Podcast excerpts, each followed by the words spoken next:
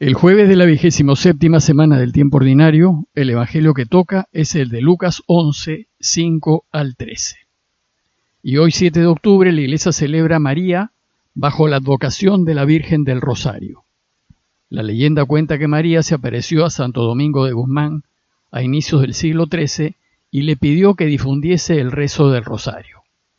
Pero recién en el siglo XVI, en agradecimiento a María, por su ayuda en la victoria de Occidente sobre los turcos en la batalla de Lepanto, el Papa Pío V instituyó el 7 de octubre en honor a Nuestra Señora de las Victorias. Posteriormente, el Papa Gregorio XIII le cambió el nombre a la Virgen del Rosario, y con este nombre se celebra este día en la actualidad. Sigamos ahora con nuestra lectura continuada del Evangelio de Lucas y les leo el texto citado.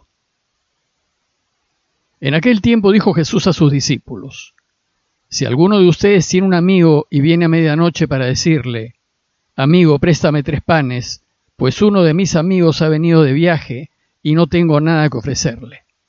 Y desde dentro el otro le responde, No me molestes, la puerta está cerrada, mis niños y yo estamos acostados, no puedo levantarme para dártelos. Si el otro insiste llamando, les digo que si no se levanta y se los da por ser amigo suyo, al menos por la importunidad se levantará y le dará cuanto necesite. Pues así le digo a ustedes, pidan y se les dará, busquen y encontrarán, llamen y se les abrirá, porque quien pide recibe, quien busca encuentra, y al que llama se le abre. ¿Qué padre de entre ustedes cuando el hijo le pide pan le dará una piedra? ¿O si le pide un pez le dará una serpiente? ¿O si le pide un huevo, le dará un escorpión? Si ustedes que son malos saben dar cosas buenas a sus hijos, ¿cuánto más su Padre del cielo dará el Espíritu Santo a los que se lo pidan? Seguimos en la sección del Evangelio de Lucas en donde nos enseña Jesús acerca de la oración. Y después de enseñarnos la necesidad de integrar acción con oración, Jesús pasó a enseñarnos la oración del reino, el Padre nuestro. Esta extraordinaria oración concentra lo que le debemos pedir al Padre para que con nuestra colaboración su reinado se haga realidad. Hoy en este tercer día de reflexión acerca de la oración, el tema es la importancia de insistir en nuestras peticiones a nuestro Abba. Ya en el Padre nuestro, Jesús nos ha enseñado que hay que pedirle al Padre. Nos ha enseñado a hacer repetidas veces cinco peticiones básicas a fin de apurar la llegada de su reinado y nos ha invitado a insistir en ellas. En el relato de hoy, Jesús nos va a enseñar cómo hay que pedirle. El texto que les he leído tiene dos partes claras. Primero, un breve ejemplo de la vida diaria que muestra la importancia del insistir, y luego la enseñanza propiamente tal, complementada con algunos ejemplos. Veamos la primera parte, un ejemplo acerca del insistir. Nos dice el texto que dijo Jesús a sus discípulos, si alguno de ustedes tiene un amigo y viene a medianoche para decirle, amigo, préstame tres panes, pues uno de mis amigos ha venido de viaje y no tengo nada que ofrecerle. Bueno, pues hay dos cosas a destacar de este pedido. Primero, que alguien reciba una visita a medianoche, pues de noche no solo todo está oscuro, sino también uno enfrenta a los típicos peligros de la noche, los asaltantes y los animales salvajes. Sin embargo, estas visitas no eran infrecuentes en Israel, pues la gente solía caminar grandes distancias y por el fuerte calor en verano, más aún considerando que todo el curso del río Jordán está por debajo del nivel del mar, la gente solía evitar viajar a mediodía y solía hacerlo o muy temprano o pasado el mediodía y si el viaje era largo, su llegada podría ser al anochecer o incluso a medianoche. Y segundo, la obligación de atender a los huéspedes. La hospitalidad fue práctica del pueblo de Israel y fue también una práctica de los cristianos. Por ejemplo, en Romanos 12, 13, Pablo le dice a los romanos, compartan las necesidades de los santos practicando la hospitalidad. Y la carta a los Hebreos 13.2 nos enseña que no nos olvidemos de la hospitalidad, gracias a ella hospedaron algunos, sin saberlo, ángeles. En consecuencia, había que atender al huésped sin importar la hora de su llegada. Bueno, pues resulta que al señor de la parábola le llega un amigo a medianoche y siente la obligación de atenderlo e invitarlo a algo de comer. Pero no tiene nada para ofrecerle. Va donde su amigo y le pide prestado tres panes. Pero según el texto, desde dentro, el otro le responde, No me molestes, la puerta está cerrada, mis niños y yo estamos acostados, no puedo levantarme para dártelos. ¿Y por qué no puede levantarse para dárselos? Porque la puerta está cerrada. Para entender esto tenemos que imaginarnos las casitas de aquella época. Solían ser de un solo cuarto, que servía de sala, comedor, cocina y dormitorio. La puerta se cerraba para ir a dormir, y cuando ésta se cerraba, la familia tendía sus pieles de carnero en el suelo para echarse a dormir. Entonces, si alguien llamaba cuando la puerta estaba cerrada, atenderlo significaba despertar a toda la familia para moverlos y abrir la puerta. En este caso, el papá, la cabeza de la familia, no quiere incomodar a su familia. Están todos acostados y no puede levantarse para dárselos. Esta es la situación. Pero, nos dice Jesús, si el otro insiste llamando, les digo que si no se levanta y se los da por ser amigo suyo, al menos por la importunidad se levantará y le dará cuanto necesite. Efectivamente, si el otro insiste, no va a dejar dormir a nadie. Luego, si no le da los panes que pide, porque es su amigo, lo atenderá igual para que se vaya pronto y todos puedan seguir durmiendo. Ahora veamos la segunda parte de ese pasaje, la enseñanza. Contada esta parábola, que todos entendieron muy bien porque así sucedía, Jesús pasa a la enseñanza y la enseñanza es, no dejemos de insistir en la oración.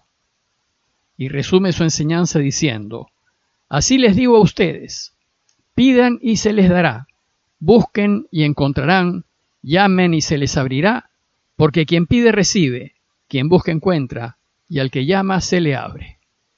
Pidan, busquen, llamen. Son tres verbos que usa Jesús para animarnos a ser constantes en la oración y para que repitamos nuestro pedido con insistencia. Pues la petición se la hacemos a Dios como si fuese un amigo. San Ignacio nos dice que en la oración hay que hablarle a Dios como un amigo le habla a otro, como un amigo íntimo a quien uno se confía, le cuenta y le pide, sabiendo que Dios Padre sí se levantará y nos dará todo lo que necesitemos. Y lo hará porque es nuestro papá y porque nos quiere. Pues ¿qué papá no haría lo que fuese por su hijo? Y entonces Jesús les pone tres ejemplos de lo que haría un papá y les pregunta, ¿qué padre entre ustedes cuando el hijo le pide pan le dará una piedra? ¿O si le pide un pez le dará una serpiente? ¿O si le pide un huevo le dará un escorpión?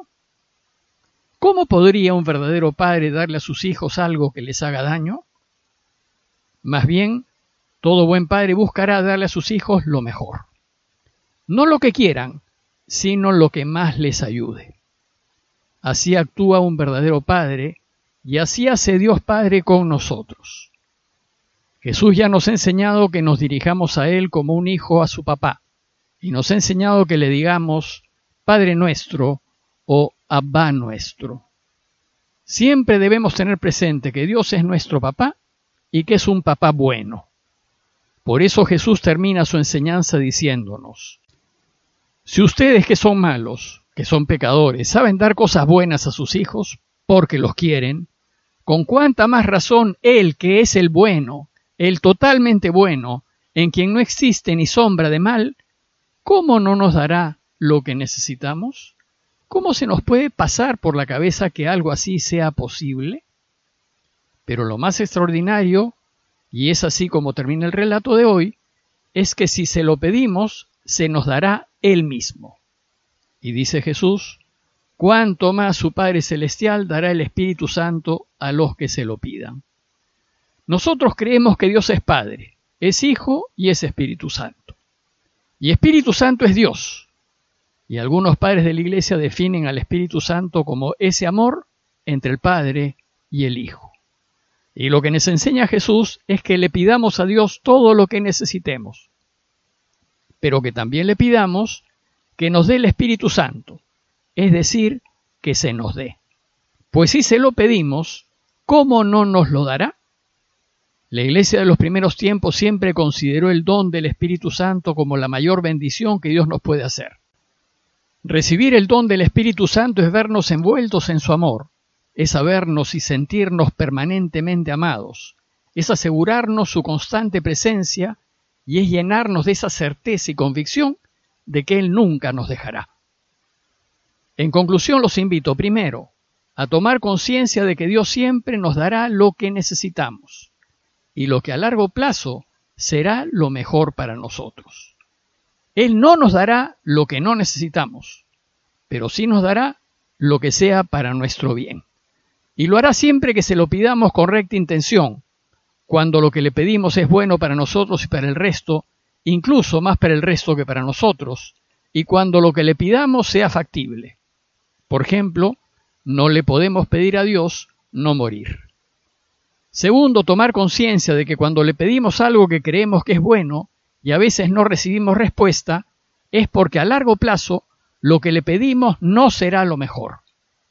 Por eso siempre hay que orar como oró Jesús en el huerto, ponernos en sus manos, confiar totalmente en Él y decirle, quiero que me concedas esto y esto otro, pero tú sabes lo que es mejor para mí, así es que solo pido que se haga tu voluntad.